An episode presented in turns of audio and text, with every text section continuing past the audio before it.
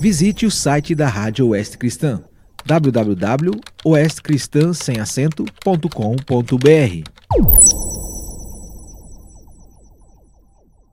A fé vem pelo ouvir. Todo o texto do Novo Testamento narrado e dramatizado pela Sociedade Bíblica do Brasil. De segunda a sexta-feira nos seguintes horários: 13h30, 9h30, 15h30 e às 21 horas e 30 minutos, aqui na sua Rádio Oeste Cristã. Romanos 7 Porventura ignorais, irmãos, pois falo aos que conhecem a lei, que a lei tem domínio sobre o homem toda a sua vida? Ora, a mulher casada está ligada pela lei ao marido enquanto ele vive, mas se o mesmo morrer, desobrigada ficará da lei conjugal. De sorte que será considerada adúltera, se vivendo ainda o marido, unir-se com outro homem. Porém, se morrer o marido, estará livre da lei e não será adúltera se contrair novas núpcias. Assim, meus irmãos, também vós morrestes relativamente à lei, por meio do corpo de Cristo, para pertencerdes a outro, a saber, aquele que ressuscitou dentre os mortos, a fim de que frutifiquemos para Deus. Porque quando vivíamos segundo a carne, as paixões pecaminosas postas em realce pela lei operavam em nossos membros, a fim de frutificarem para a morte. Agora, porém, libertados da lei, estamos mortos para aquilo a que estávamos sujeitos, de modo que servimos em novidade de espírito e não na caducidade da letra. Que diremos, pois? É a lei pecado? De modo nenhum. Mas eu não teria conhecido o pecado, senão por intermédio da lei. Pois não teria eu conhecido a cobiça, se a lei não dissera: não cobiçarás. Mas o pecado, tomando ocasião pelo mandamento, despertou em mim toda sorte de concupiscência, porque sem lei está morto o pecado. Outrora, sem a lei, eu vivia, mas sobrevindo o preceito, reviveu o pecado e eu morri. E o mandamento que me fora para a vida, verifiquei que este mesmo se tornou para a morte, porque o pecado, prevalecendo-se do mandamento, pelo mesmo mandamento me enganou e me matou. Por conseguinte, a lei é santa, e o mandamento santo e justo e bom. Acaso bom se me tornou em morte? De modo nenhum. Pelo contrário, o pecado, para revelar-se como pecado, por meio de uma coisa boa, causou-me a morte, a fim de que pelo mandamento se mostrasse sobremaneira maligno. Porque bem sabemos que a lei é espiritual. Eu, todavia, sou carnal, vendido à escravidão do pecado.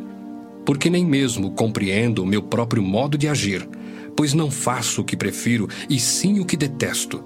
Ora, se faço o que não quero, consinto com a lei, que é boa. Neste caso, quem faz isto já não sou eu, mas o pecado que habita em mim. Porque eu sei que em mim, isto é, na minha carne, não habita bem nenhum.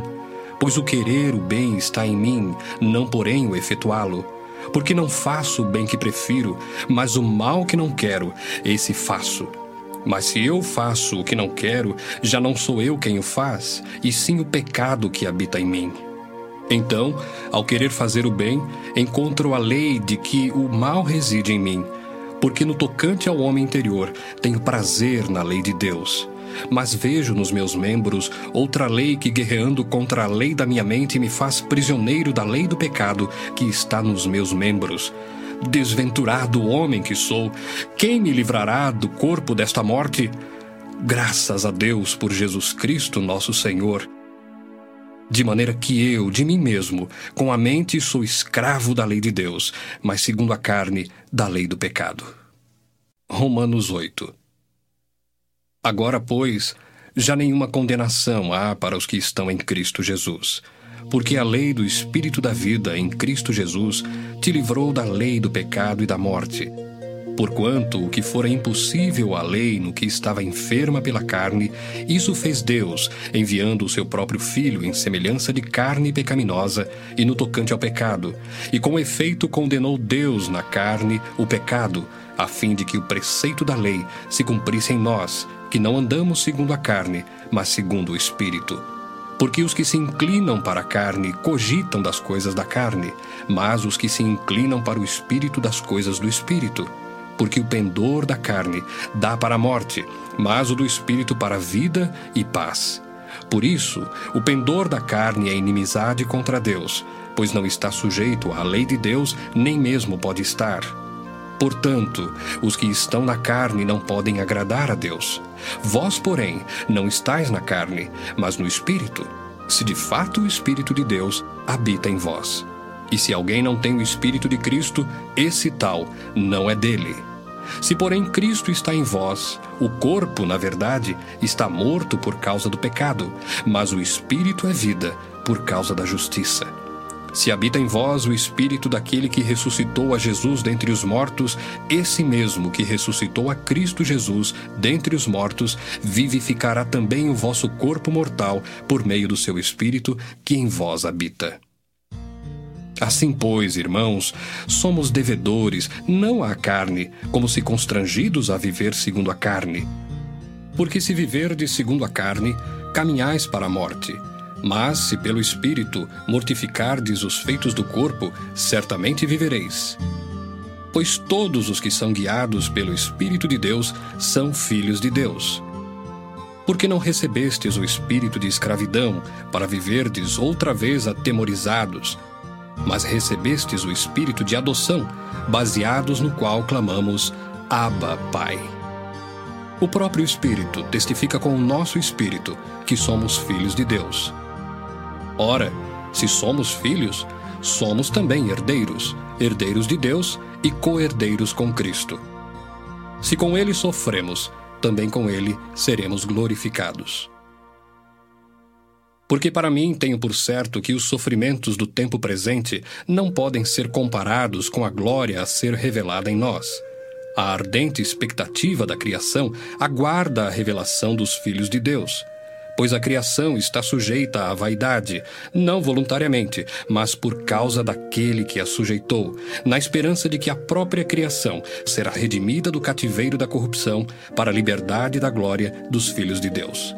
Porque sabemos que toda a criação, a um só tempo, geme e suporta angústias até agora e não somente ela, mas também nós, que temos as primícias do Espírito, igualmente gememos em nosso íntimo, aguardando a adoção de filhos, a redenção do nosso corpo. Porque na esperança fomos salvos.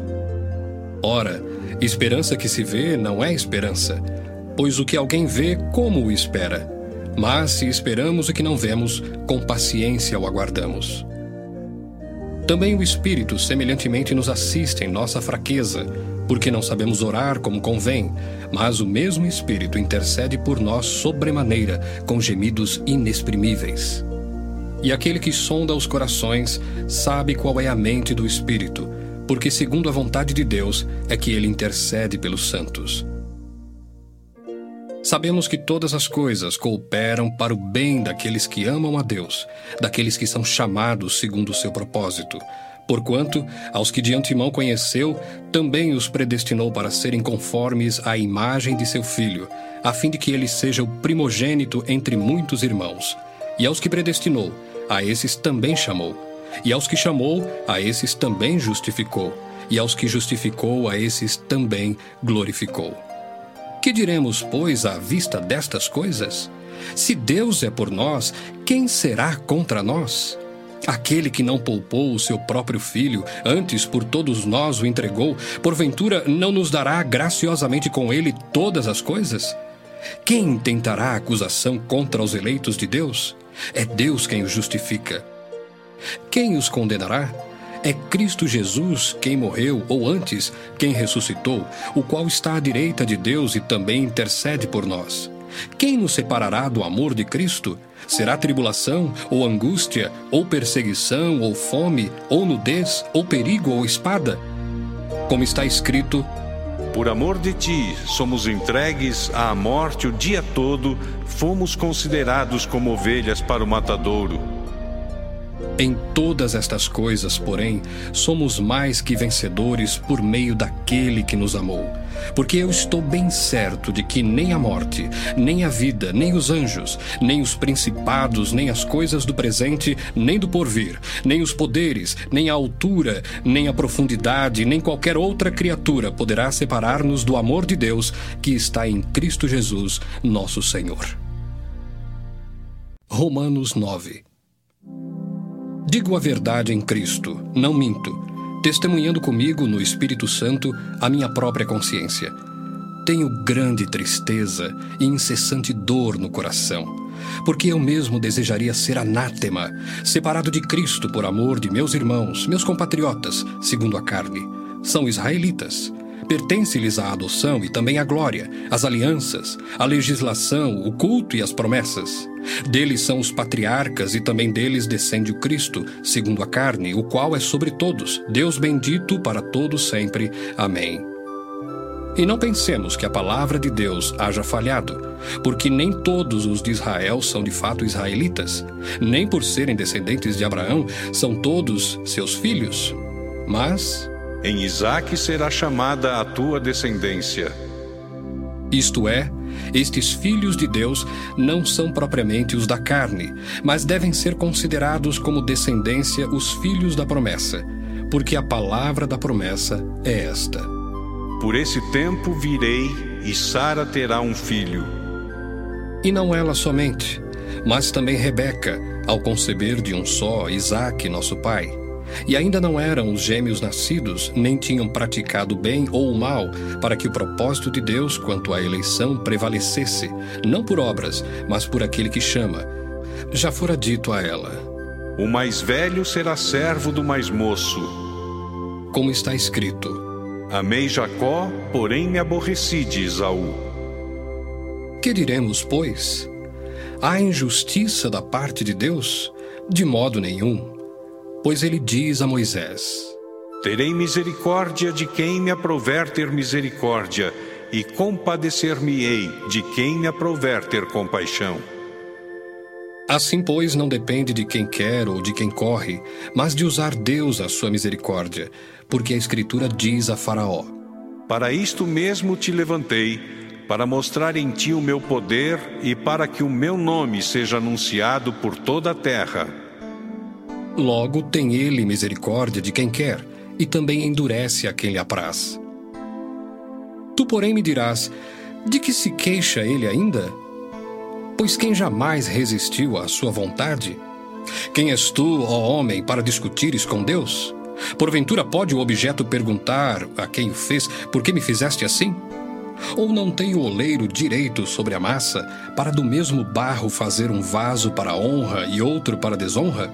Que diremos, pois, se Deus, querendo mostrar a sua ira e dar a conhecer o seu poder, suportou com muita longanimidade os vasos de ira preparados para a perdição, a fim de que também desse a conhecer as riquezas da sua glória em vasos de misericórdia, que para a glória preparou de antemão, os quais somos nós, a quem também chamou, não só dentre os judeus, mas também dentre os gentios?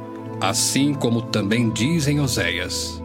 Chamarei povo meu ao que não era meu povo, e amada à que não era amada, e no lugar em que se lhes disse: Vós não sois meu povo, ali mesmo serão chamados filhos do Deus vivo. Mas, relativamente a Israel, dele clama Isaías.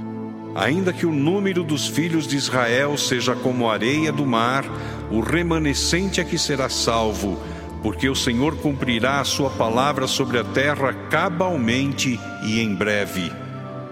Como Isaías já disse: Se o Senhor dos exércitos não nos tivesse deixado descendência, ter-nos-íamos tornado como Sodoma e semelhantes a Gomorra.